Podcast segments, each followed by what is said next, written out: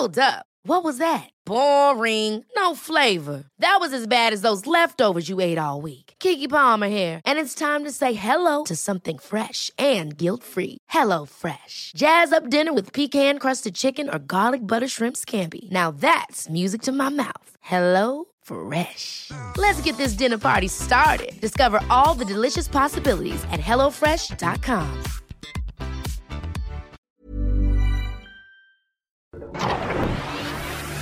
El Heraldo Media Group presenta Periodismo de Emergencia con Arturo Rodríguez, Hiroshi Takahashi e Ignacio Rodríguez Reina. Con las reglas del oficio. Comenzamos.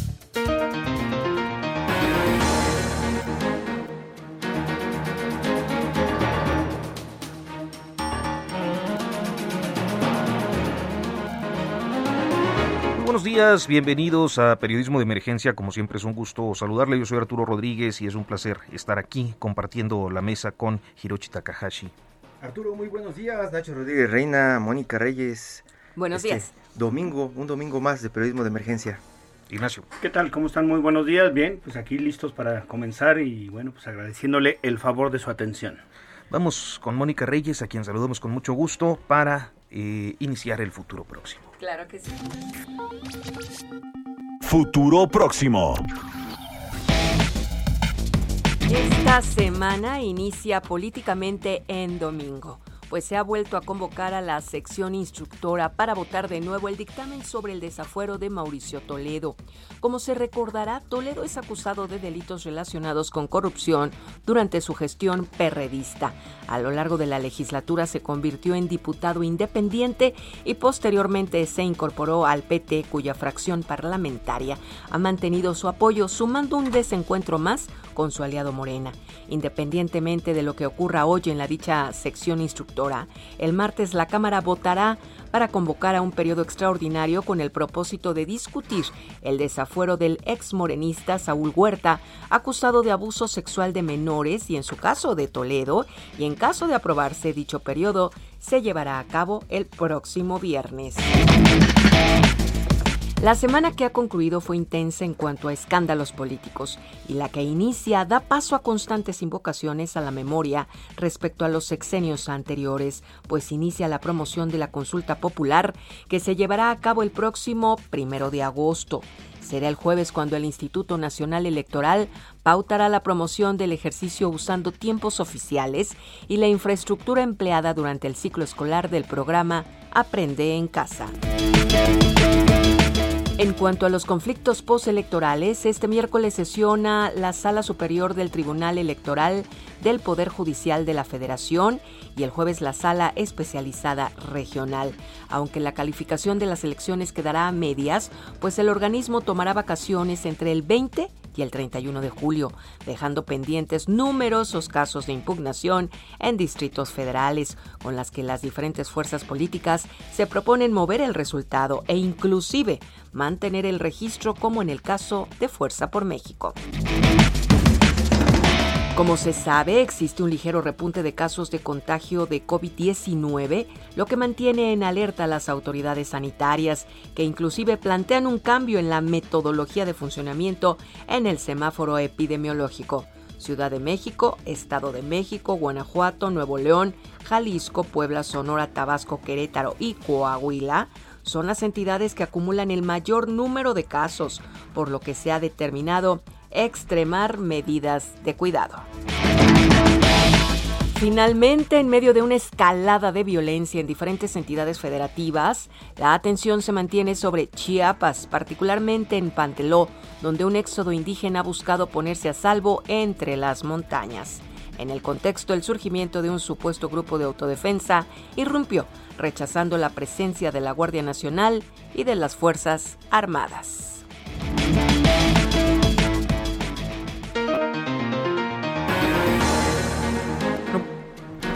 Bueno, pues eh, muchas gracias a Mónica Reyes por esta sección. Futuro próximo, un vistazo a los temas que vienen en la semana. Y bueno, pues interesante esto de, Chiapas, a mí particularmente eh, me llama la atención porque se suma a toda una situación de violencia en diferentes eh, territorios del país, de norte a sur, de oriente a occidente. ¿no? Sí, lo comentábamos ayer con Juan Vélez Díaz, como el tema de nuevos desplazados ¿no? en Chiapas, allá en, en Panteló. Eh, más de mil indígenas dicen que recorrieron un camino de montaña de más de 10 horas para tratar de eh, pues esquivar las balas porque dicen que prácticamente la zona está tomada por grupos armados. Poca información llega de la zona porque pues lo que platicábamos ayer parece que ni los militares o la Guardia Nacional está entrando a toda esa zona de, de montaña que está bloqueada y que pues nadie ha podido eh, contar claramente qué es lo que está sucediendo allá. Y yo creo que pone de, relieve además el gran problema, yo digo que quizá uno de los mayores pendientes de este gobierno, porque además llegó con esta propuesta de dar seguridad y cambiar una estrategia que a todas luces desde el sexenio de Felipe Calderón había resultado desastrosa, ¿no? Eh, sin embargo, pues lo que hemos visto en realidad es una falta de política, ¿no? Es decir, una ausencia, primero hubo un intento muy fallido de, pues estos eh, eh, exhortos morales que parece que a las organizaciones de criminales pues pues no no no no se rigen con los valores que quizá el presidente eh, acostumbra a actuar. Y entonces pues a ellos los llamados a, a portarse bien realmente no les dicen no les dicen nada. Y bueno hoy vemos zonas la verdad zonas de mucha intensidad. Me parece que focos focos de verdad que deberían llamar la atención en Zacatecas, en Tamaulipas, en Michoacán, en Chiapas, en Guanajuato, en fin. Este, y bueno, pues tenemos muchos cuarteles de la Guardia Nacional, pero pero bueno, pues ahí están, sí, son cuartales y, y, digamos la situación no ha cambiado mucho. La violencia imparable. Y por otra parte, el día de hoy, y me, llama mucho la atención todo este proceso tan atropellado que ha seguido el, el desafuero de Mauricio Toledo, ¿no? Que es, eh, es decir, sacaron fast track el de cabeza de vaca poquito antes de las elecciones y salió más o menos uh, terzo el, el desafuero de, de, de, este diputado poblano ex Saúl Huerta de Saúl, Huerta. por el de abuso sexual infantil. Este, pero Toledo se, se, entrampó ahí con el PT y, una alianza eh, por omisión del, del PRI, ¿no? Y desde el lado de negocios se ve también con mucho con mucho cuidado o, detenidamente eh, también la orden que salió alrededor de eh, pues los ex dueños de Interjet de, Miguel Alemán Magnani que ya lo habíamos platicado pero también este golpe que parece le lanzan a Ildefonso Guajardo ¿no? Ildefonso Guajardo un alto personaje ¿no? de, del sexenio pasado eh, que en este momento está supuestamente o presuntamente siendo investigado por presunto pues eh, enriquecimiento ilícito. enriquecimiento ilícito no obras de arte que supuestamente no declaró. Y en el contexto de esta revelación de un nuevo video donde otro hermano este otro hermano de del presidente López Obrador pues aparece ahí recibiendo este, fajos. Insuficientemente aclarado. ¿eh? Yo, yo me, me, parece que en términos de salud pública, de, de verdad, de, de, una ética pública, estos temas no solo deberían quedarse con pues un simple, eh, una simple frase del presidente de, bueno, es que es la confabulación, era un préstamo entre ellos, este, es un asunto personal y lo único que buscan es descarrilar el gobierno.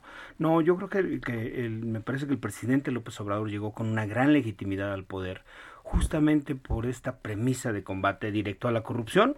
Y bueno, han parecido dos hermanos en situaciones, por decirlo de una manera muy benigna, poco claras, sumamente sospechosas y creo que eh, es un tema que pues no podría, no, no debería de quedar ahí, en, simplemente es un asunto entre, entre ellos dos cuando los hermanos del presidente, y lo hemos visto, las familias incómodas, son mucho más que, pequeños, este, que, dos hermanos que, que, no se portan bien. Pues sí, es, va más allá de eso y, tenemos en la línea a una persona que conoce muy bien a Andrés Manuel López Obrador. Sabemos que él lo presentó con eh, pues muchos de los personajes que ayudaron a pues cimentar su carrera en los últimos años hacia la presidencia y él sigue haciendo política y ha tenido muy buenos resultados últimamente resultados que pues están a la vista de todos y él sigue como pues trabajando, ¿no? Con, su línea política muy clara. Dante Delgado, muy buenos días. Te saluda Arturo Rodríguez y estamos aquí en cabina Hiroshi Takahashi e Ignacio Rodríguez Reina. Ah, me da mucho gusto saludarles. Eh, un saludo respetuoso para usted y para sus compañeros Hiroshi y, Ignacio. Muy bien, este Dante te saluda Ignacio Rodríguez. Dante, pues eh, a la luz de los resultados de las elecciones, parecería que Movimiento Ciudadano eh, tiene un repunte que quizá en la primera etapa de este sexenio no había tenido un peso político de esta naturaleza. Bueno, eh, las, las gubernaturas que, que mantienen, las que ganaron, y bueno, pues en la Cámara de Diputados, digamos que no les fue tan bien, pero sin embargo ustedes mantienen pues una presencia que quizá no tenían. Muchas gracias por, la, por el comentario, pero además el, el tema es muy claro. Eh, tenemos una subrepresentación política en la Cámara de Diputados. Si fuera cociente natural deberíamos de tener 35 diputados. Sin embargo, eh, toda la estrategia política se debe entender, por una parte, en el rol que se juega en la Cámara, donde de ninguna manera lograron los partidos históricos que va por México frenar la representación política que tiene Morena. Ellos argumentaron que se reunían por primera vez PRIPAN para evitar que Morena tuviera mayoría en el Congreso y no lo lograron. Y recuerden ustedes que eh, al final orientan su campaña y su estrategia para lastimar a Movimiento Ciudadano. Y eso desde luego tuvo consecuencias en algunos lugares, particularmente en los diputados que podríamos haber tenido en Nuevo León, tanto al Congreso local como al Congreso Nacional y, y, al Congreso Federal en Jalisco, eh, que hubo resultados diferentes por varias razones. Eh, esto eh, por una parte tiene sus costos en la representación en la Cámara de Diputados, y ustedes después me permiten se los explico con mayor detalle. Pero lo verdaderamente trascendente es el hecho de que el movimiento ciudadano al solo tiene posibilidades de tener contraste entre el, la visión del pasado pasado contra la visión del pasado antepasado, cuando el movimiento ciudadano está lanzando una visión de futuro con estrategia y con propuestas. Precisamente por ello ratificamos el triunfo en Jalisco y ganamos el gobierno de Nuevo León y nos hacen fraude electoral en Campeche, porque el Movimiento Ciudadano, en términos reales, eh, eh, gana las gubernaturas. Eh, ¿Quién les hizo fraude? ¿Morena? Claro, claro, los dos se pusieron, el va por México y Morena, a hacer una serie de trafique de votos, estamos impugnando el proceso de Campeche. Si ustedes ven, es muy cerrado el eh, la diferencia. Las encuestas nuestras señalan claramente que habíamos ganado ex ante y ex post. Es decir, antes de la, de la jornada eh, nos indicaban el triunfo y después en nuestras uh, encuestas de salida.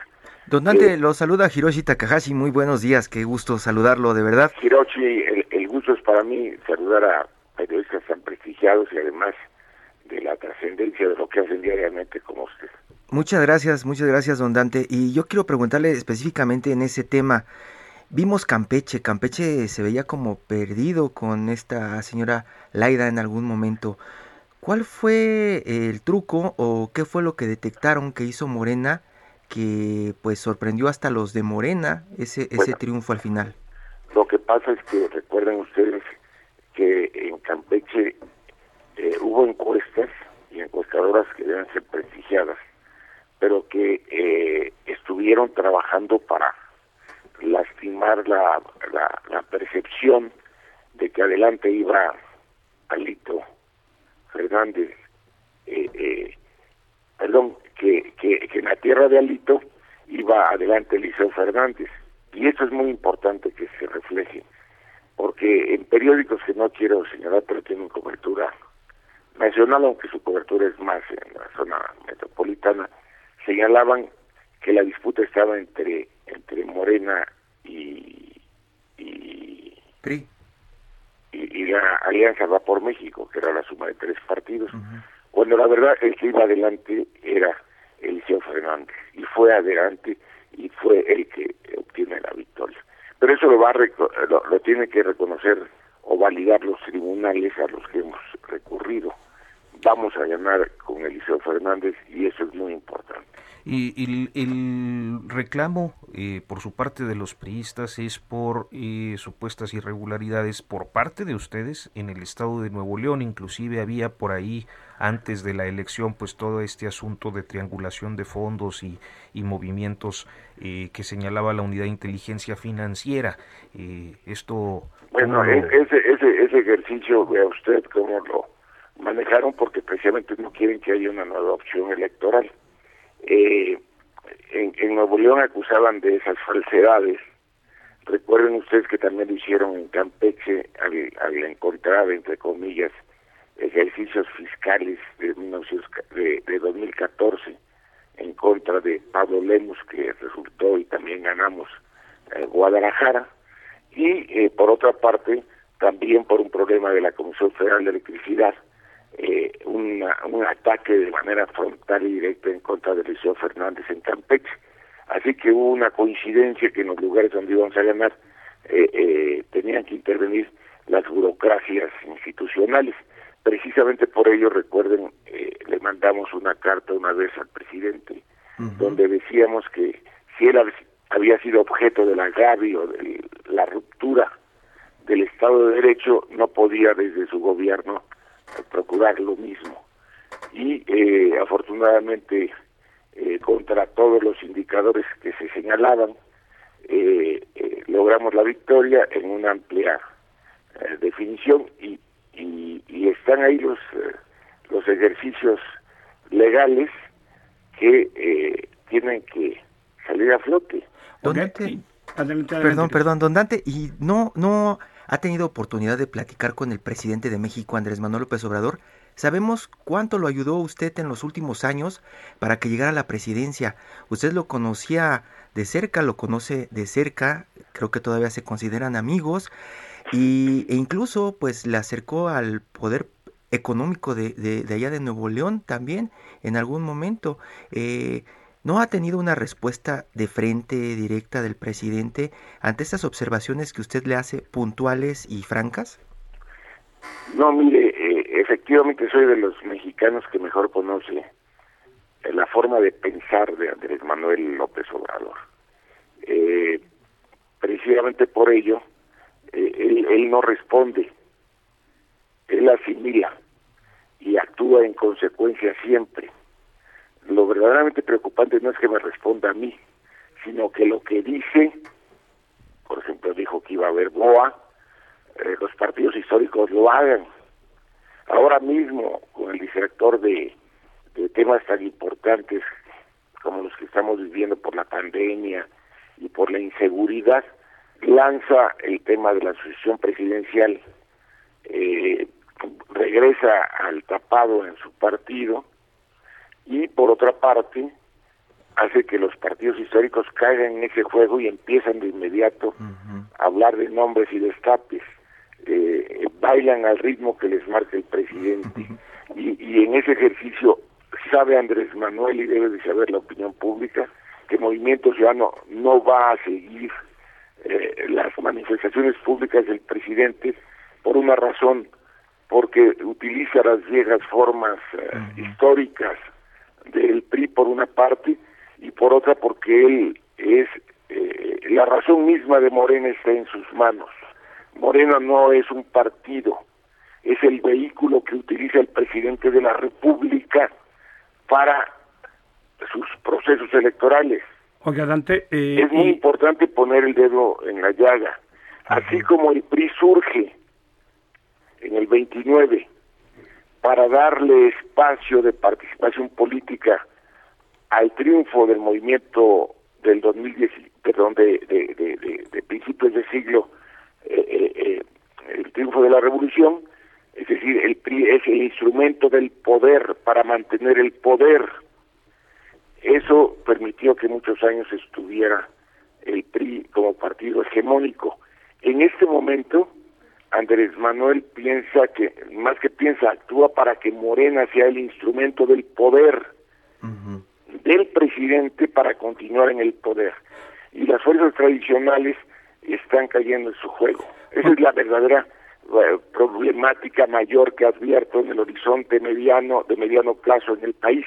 hablando... que hay una falta de percepción de la orientación política que tiene el presidente de la República. Y, hablando del presidente Dante, em, ya pasó, digamos, la mitad, de, prácticamente la mitad de su gobierno. Eh, ¿Cuál es la opinión de, usted, de Movimiento Ciudadano, sobre, pues, algunos de los puntos que yo creo que son llaman mucho más la atención en este momento, que es, digamos, esta violencia que no se ha detenido ni un grado y eh, también, digamos, estos videos que hemos visto, por ejemplo, de de los familiares del, presidente recibiendo cantidades de dinero. ¿Cómo ve usted? Tenemos, antes de irnos al corte, unos minutitos, por favor. Gracias, muchas gracias por esta oportunidad, pero usted tocó eh, el meollo del eh, problema actual, la violencia en México. El Estado se crea para garantizar el derecho a la vida, a la libertad y al patrimonio de las personas y de sus familias. Y ese gobierno no está actuando en esa dirección es un gobierno ausente, eh, habla eh, frente a un cuestionamiento que un periodista tan destacado como ustedes le hizo como es Jorge Ramos, habla y dice que tiene otros datos y que su forma de visualizar el problema es que debe seguir eh, la política de, de, abrazos y no balazos y lamentablemente está poniendo en la picota pública al propio ejército mexicano cuando grupos eh, fascinerosos pues los agravian, los eh, los eh, los ofenden, hacen que pierda su dignidad al, al, al reservarse la fuerza coercitiva que en sí misma tiene una institución por mandato constitucional como es el ejército. Y eso ha traído como consecuencia que esté deteriorada el respeto institucional a las Fuerzas Armadas por parte de los fascinerosos. Pues bien, estamos hablando con Dante Delgado, eh, senador, dirigente eh, moral, digamos, líder moral fundador de Movimiento Ciudadano. y le queremos pedir, Dante, que nos eh, acompañe, que no nos cuelgue. Vamos a hacer una pausa y si nos lo permite, regresando del corte, continuamos pues hablando de todos estos temas que son relevantes y que además teníamos mucho interés de abordar con ustedes de antes del proceso electoral. Afortunadamente, bueno, pues hoy se da la posibilidad eh, en un contexto en el que, bueno, hay eh, todavía mucha agenda político-electoral por delante. Y agradezco esa oportunidad, yo pensé que en el corte terminaba. Eh, quiero decirle a usted y al auditorio que a mí, no, más que declarar, me gusta hacer política todos los días, sobre todo porque el cambio del país lo vamos a hacer con resultados y no con declaraciones, pero yo espero con mucho gusto. Muchas gracias. Vamos al corte y continuamos.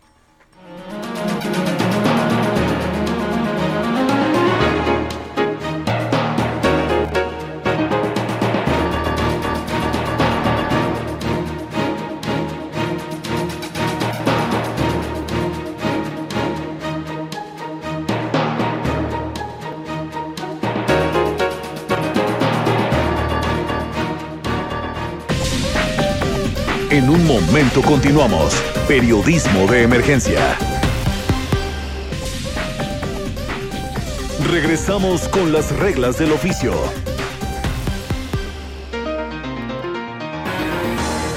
Continuamos en periodismo de emergencia, son las 10 de la mañana con 30 minutos. Hiroshi Takahashi, estamos hablando con Dante Delgado. Don Dante, estábamos platicando de la violencia en este gobierno y cómo el gobierno ha sido omiso en atender estas, pues, grandes, grandes eh, escándalos o causas que de pronto chocan con la percepción que tenemos del ejército, quedan mal parados.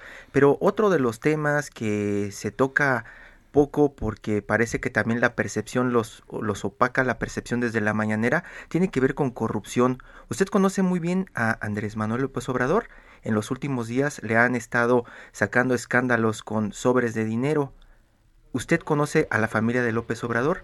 ¿Cree que viene más? ¿Qué sabe, qué, qué, le sabe al presidente alrededor de esto? ¿Si es corrupción o son simplemente ataques de los medios que no lo quieren? Bueno, en primer lugar quiero significar que eh, el, presidente de la República sí es un hombre eh, eh, íntegro en el sentido económico. Eh, en el tiempo que yo lo traté, advertir la forma de, de, de vida verdaderamente franciscana que lleva, uh -huh. sus, sus, formas uh, distan mucho de, de, aspirar a cuestiones patrimoniales. Eh, en ese sentido, no soy una persona que pueda eh, cuestionarle.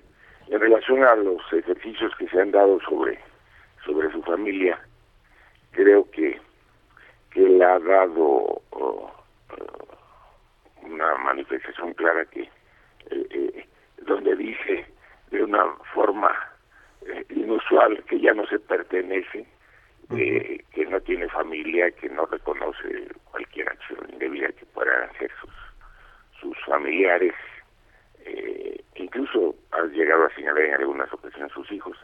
Sin embargo, yo creo que no puede dejar de estar pendiente de lo que sucede y mucho menos utilizar palabras diferentes para calificar a unos y a otros y desde mi punto de vista mucho menos enderezar faltas o posibles faltas que hayan cometido gente cercana a él eh, siempre eh, con la misma cantaleta de hacer responsable a los uh, medios de comunicación, atacar a periodistas y periódicos. Usted tiene la obligación de cubrir la, los hechos como uh -huh, son, uh -huh. independientemente de que ante los órganos jurisdiccionales se puedan acreditar eh, eh, la verdad legal, eh, porque finalmente no son este, jueces, pero sí son eh, vehículos que tiene la sociedad para que estén informaciones relevantes. Pues Dante Delgado, le agradecemos mucho que nos haya tomado esta comunicación. Muy buenos días.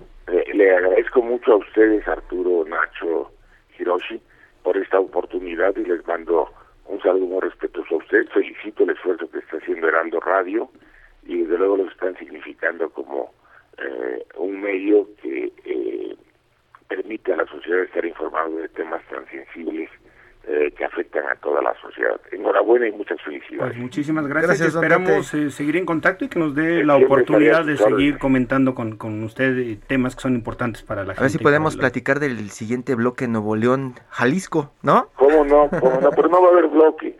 Nosotros vamos a trabajar siempre a favor de México en su conjunto.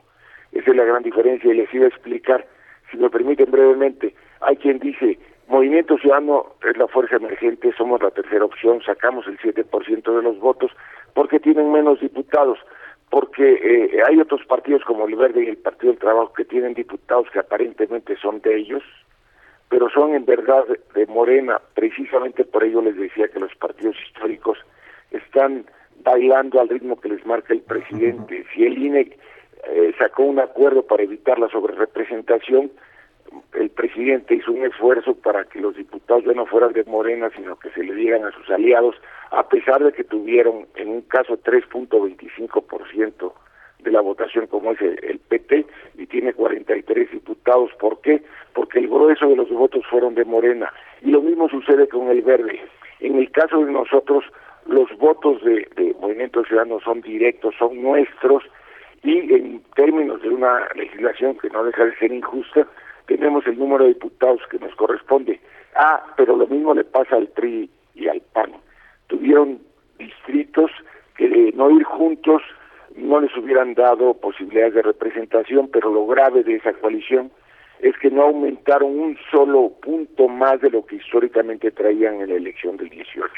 El problema es que no toda la sociedad entiende ese ejercicio y precisamente por ello se prestan a tantas simulaciones los liderazgos de uno o de otro partido. Frente a ello, la posición recta, definitiva y comprometida con el futuro de México de Movimiento Ciudadano.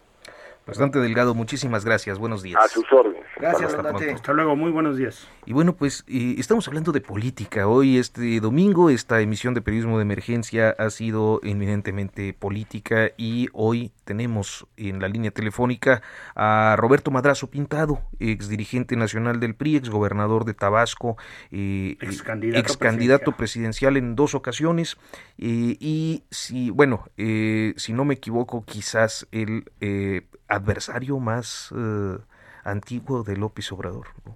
Así es, así es. Parece, bueno, pues además de ambos tabasqueños se conocen muy bien, eh, disputaron la gubernatura, en fin, ha habido toda una historia de, pues iba a decir de encuentros, pero más bien de desencuentros, ¿no? Ron Roberto, muy buenos días. Muy buenos días, Arturo, Nacho, Hiroshi, buenos días. Un saludarlos. Qué gusto saludarlo, pues hemos estado platicando en las últimas semanas en los medios prácticamente de el PRI, tapados, destapados, de eh, ataques políticos eh, supuestamente del pasado. Eh, pues platícanos usted desde su trinchera qué es lo que está viendo con la política que está haciendo en este momento el presidente Andrés Manuel López Obrador. Creo que un buen punto de partida tiene que ver con el tapado y el destapado. Una figura que tal vez muchos de los que nos escuchan no entienden, pero que era prácticamente una tradición de los medios estar cubriendo todo el tiempo.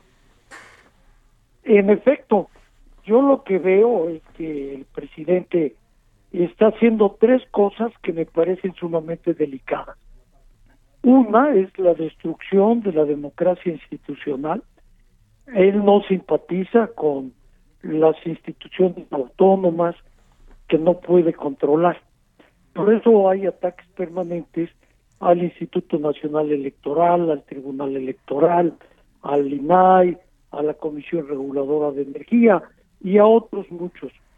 Otro, como el caso de la Comisión Nacional de Derechos Humanos, ya lo colonizó ya tiene un agente totalmente de él, que depende y hace lo que él eh, sugiere o, o, indica. Y la otra parte que a mí me preocupa es este eterno regreso que el presidente está haciendo al pasado en estos casi tres años de su gobierno, incluyendo los seis meses previos a que tomara posesión como presidente de la República.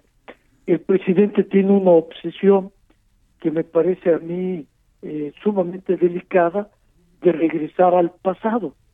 Y en ese intento que todos los días hace por regresar a los años 70 con Echeverría, principios 80, finales de, de, esta época con López Portillo, eh, hace una síntesis de lo que él quisiera hacer. El poder absoluto de un solo hombre, eh, que dirige eh, la República, como lo hacía Luis Echeverría, y el dispendio de recursos sin ningún objetivo claro para el desarrollo nacional, como lo hacía López Portillo. Y la tercera parte que a mí me preocupa mucho de lo que hemos visto en estos primeros eh, años de gobierno es eh, que con todas estas políticas que su gobierno ha decidido impulsar, está sacando a México del mundo, le está restando futuro.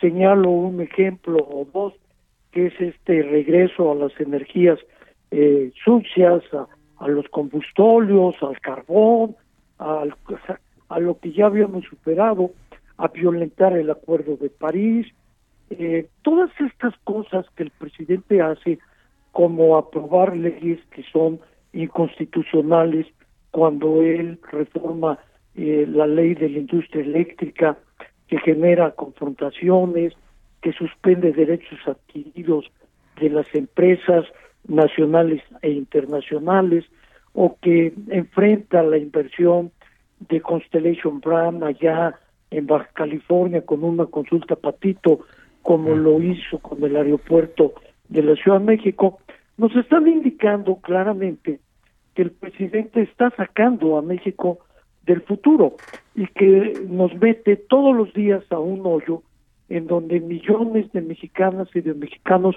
están ahí metidos. Algunos podrán salir. Y cuando Roberto, salgan, sin, sin, sin, que para, sin que parezca sin que parezca ofensa o crítica, parecería que el presidente de México, Andrés Manuel López Obrador, nos está regresando al viejo PRI. sin duda, contigo. Ese es el, el, el esquema que él tiene y por eso el tapado que ustedes mencionaban es una figura que hace muchísimos años se dejó de utilizar, yo diría que finales por ahí del gobierno de Salinas, cuando Salinas impulsa a Colosio, que lamentablemente lo asesinan. A partir de entonces esta figura queda desgastadísima y era una figura del viejo PRI, pero del viejo, viejo, viejo PRI. Don Roberto, le saluda Arturo Rodríguez y creo que hay, hay eh, algunos temas en los que eh, en estas vueltas al pasado reaparece su nombre. Eh, lo estábamos viendo recientemente con la toma del PRI por parte de Ulises Ruiz o también con la publicación de estos videos relacionados con los hermanos del presidente López Obrador y una figura política más reciente, David León, que es a través de Latinos, un portal en el que, bueno, pues su familia tiene intereses. Cuéntenos un poco qué papel tiene usted en estos momentos en la política mexicana. Ninguno. Yo no participo directamente en ninguna actividad política. A veces voy a los eventos del partido, en otras ocasiones me invitan a dar alguna conferencia, alguna plática, sobre todo eh, eh, sobre el libro que publiqué recientemente que se llama México, la historia interminable, que me hizo favor la editorial Planeta publicar, y que es una reflexión precisamente de lo que está pasando en el país durante el gobierno del presidente López Obrador. Eh, un libro que ha tenido éxito, vamos en la segunda edición, eh, ha sido una reflexión de fondo de qué es lo que nos está pasando, de a dónde nos está llevando el presidente. Por un lado, no aspiro a ningún cargo, no aspiro a estar en la dirigencia o, ser miembro de la dirigencia del PRI, no me interesa en lo absoluto, lo único que trato de hacer es reflexionar sobre lo que está pasando en el país y generar ideas que propicien el debate, que propicien la discusión, que se puede estar de acuerdo o no con lo que yo publico en los libros, pero que trato de generar esta reflexión. Y por lo que hace a Latinos, es una plataforma exitosa en donde participan efectivamente Alexis eh, Nikin, que es mi yerno, y Federico Madrazo, que es mi hijo. Ellos, eh, con otro grupo de jóvenes empresarios, le dieron impulso a esta plataforma eh, y ahí van ellos caminando. De manera directa yo no tengo absolutamente ninguna participación en la plataforma de latinos. ¿No le da miedo que le avienten a la unidad de inteligencia financiera o a la fiscalía, don Roberto? ¿Perdón? ¿No le da miedo que le avienten a la unidad de inteligencia financiera o a la fiscalía después de lo que de pronto publican? Bueno, sí, pudieran hacerlo, desde luego, como hemos visto que es el sello de la casa. Sí, claro. ¿Verdad? Pero bueno, creo que estos momentos que está viviendo el país exigen un compromiso de lo de lo que hay que hacer quienes no coincidimos en la forma de gobernar del presidente ni en su estrategia ni en sus proyectos porque en nuestra opinión le hacen daño a lo que el país necesita.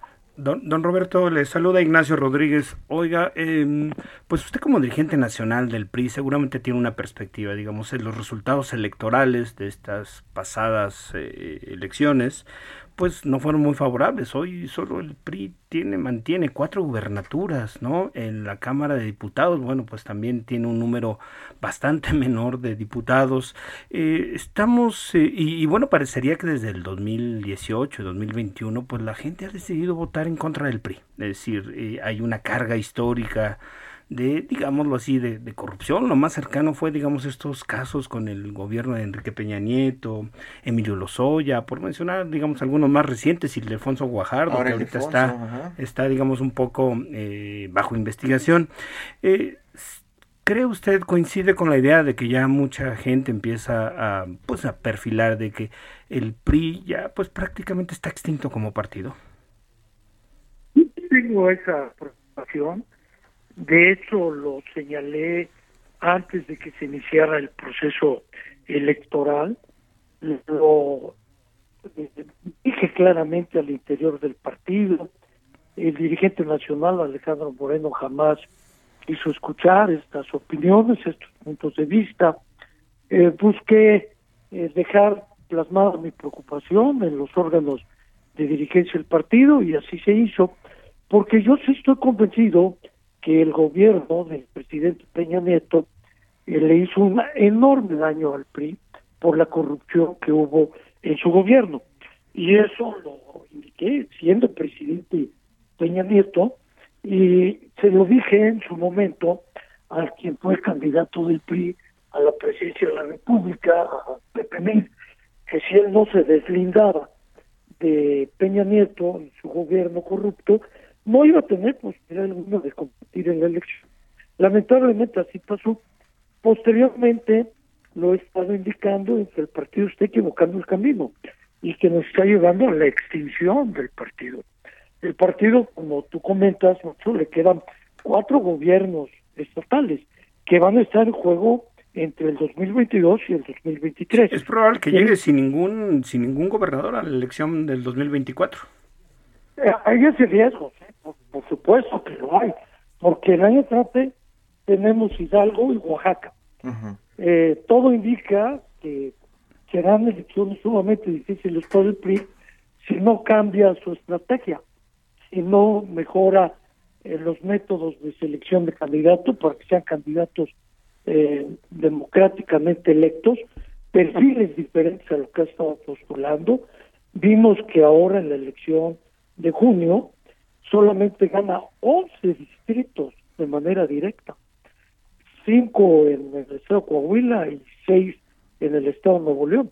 Lo demás lo gana por la coalición, él le da un porcentaje para mejorar su votación por la coalición y que con ese objetivo, bueno, logra una votación bastante significativa, pero en donde Alejandro Moreno se queda con casi la totalidad de los que fueron candidatos por la vía plurinominal. Y eso ha generado al interior del partido enormes disgustos, confrontaciones y que no le hacen ningún bien a la organización. Pues Roberto Madrazo, le agradecemos mucho que nos haya tomado esta comunicación. Al contrario, yo soy el que agradece que me permitan estar en el programa de periodismo de emergencia. Yo creo que el título es sensacional, sobre todo con todo lo que está pasando hoy en día. Gracias, don Roberto. Muchísimas gracias, muy buenos Gusto días. saludarlo. Gracias, que tengan un buen día. Buenos días. Bueno, pues tenemos hoy eh, un tema que rápidamente queremos abordar con nuestro compañero, colega y José Carreño Figueras. Editor en jefe de Orbe, la sección de internacionales de El Heraldo de México. Pepe, buenos días. Muy buenos días, Giro. Estamos platicando desde hace algunas semanas de la iniciativa Mérida, como no queriendo surge el tema después de más de una década de que se firmó y comenzó a operar, porque lo que nos preguntamos es, ¿qué pasa con la iniciativa Mérida en la 4T? ¿Qué es lo que está pasando, Pepe? Esa es una gran pregunta. El, el, el hecho real es que pues no está congelada, porque está funcionando de alguna manera, eh, la cooperación se sigue dando, pero no está ni de lejos en los niveles en que estuvo antes. Está, eh, digamos, uh, operando a su mínimo posible. Eh, la, la, la, iniciativa Mérida, la parte medular de la iniciativa Mérida es la cooperación de inteligencia, sobre todo la, la, el compartir datos, compartir información, eh, que es un tema en el que los servicios de inteligencia y de policía de los Estados Unidos son particularmente buenos o han tenido una particular uh, y, y, un particular impacto en México, como, tú, como todos lo sabemos. Uh -huh. Y en, en, gran medida es eh, ellos se, se, sigue compartiendo la inteligencia, se sigue compartiendo la información, pero no hay uh, el tipo de respuestas que se desearía, ¿no? Pepe, te saluda Ignacio Rodríguez Reina, muy buenos días. Oye, Nacho. Y pues justamente con esta diría uno, pues eh, no en definición, pero sí digamos este un plano bastante relegado, el, eh, esta iniciativa Mérida. Y también tenemos hace recientemente ya la designación de un nuevo embajador de, Estados Unidos en México, Ken Salazar. Tú que conoces muy bien, que tantos años has vivido en Washington y, sigues manteniendo contacto con gente, ¿qué tipo de embajador nos está mandando y qué tipo de mensaje eh, está enviando el presidente Biden con este pues, representante suyo aquí en el país? mira, eh, habría que, eh, habría que poner dos puntos que me parecen importantes sobre la mesa. Uno, que en alguna medida México ya no es un tema de política exterior para los Estados Unidos, porque al igual que para México, que Estados Unidos para México, son países que tienen que están tan integrados en muchos sentidos que son temas de política doméstica, interméstica si lo quieres llamar de esa manera, así eh, lo que se siente, lo que pasa en Nueva York se siente en Puebla, lo que pasa en Guerrero puede tener un impacto en Los Ángeles. Es, ese tipo de, situaciones. En segundo lugar, que el, contra lo que contra lo que pasaba en regímenes anteriores, en este caso el tema México ha sido asignado muy muy claramente a, a, a Kamala Harris Partido Demócrata la vicepresidencia, ella es la que se está encargando de la relación con México, o supervisando, si lo quiere decir de esa manera, la, la relación con México, en la que entran sobre todo el tema de migración, que es de un impacto enorme en temas en, en la política doméstica de los Estados Unidos, y tema de seguridad y violencia. Al último, José Carreño, no nos eh, afectó demasiado la relación tan comedida que había con el gobierno de Trump. Mira, digamos que no es que les haya gustado, pero lo entienden. Es decir, pero Biden no es un hombre que, uh, que desconozca política internacional y el impacto de la política doméstica de los Estados Unidos en otros países. Entonces, sabe que México y Estados Unidos están condenados a tener una buena relación, los presidentes. Ahora, si me permites eh, simplemente continuar esto, date, eh, ponte a ver cuál es el perfil de Ken Salazar, un, un hombre interesado en, temas energéticos, vinculado con temas de medio ambiente, vinculado también eh, muy muy interesado en temas de migración. El hecho mismo, la incluso la demora que estamos viendo te habla de la importancia que tiene el nombramiento, porque está ahorita seguramente dedicado a estudiar, dedicado a entrevistarse con personas, dedicado a, a, tratar de abordar efectivamente cómo va a ser su embajada. Y de paso está auxiliado por gentes, no sé si te diste cuenta de quién presidió la delegación de senadores que que vino la semana pasada a entrevistarse con el presidente Biden, digo, con el presidente López Obrador, perdón. No, no, no. Fue el, el presidente, el, el, hombre que presidió esa comisión se llama Tim Kaine, senador de Virginia, que fue candidato a la vicepresidencia con uh, Hillary Rodham Clinton. Mm. Y que, por cierto, este Ken Salazar fue también secretario del Interior durante el régimen de, de, de Barack Obama. O sea que estamos viendo una política demócrata muy en serio, muy fuerte respecto a México. Pues eh, José Carreño, te agradecemos mucho, como siempre, que nos hayas tomado la comunicación, amigo, colega de aquí del Heraldo. Nos, nos quedamos con muchas preguntas. Pronto te las hacemos, Pepe. Cuando quieran, será un placer. Siempre es un placer. Un abrazo muy fuerte, Pepe. Buen día. Y bueno, pues llegamos al final de esta emisión, Hiroshi Takahashi. Muy buenos días. Arturo Rodríguez, muchas gracias. Muy buenos días, nos vemos la próxima semana. José Luis Rodríguez, nuestro productor, que además hoy es su cumpleaños, así que le damos un abrazote también aquí en las tondas gercianas. Buen día, hasta pronto.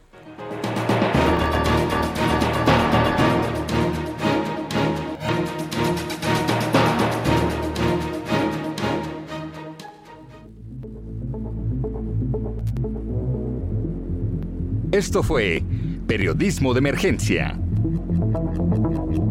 Con las reglas del oficio. Heraldo Media Group.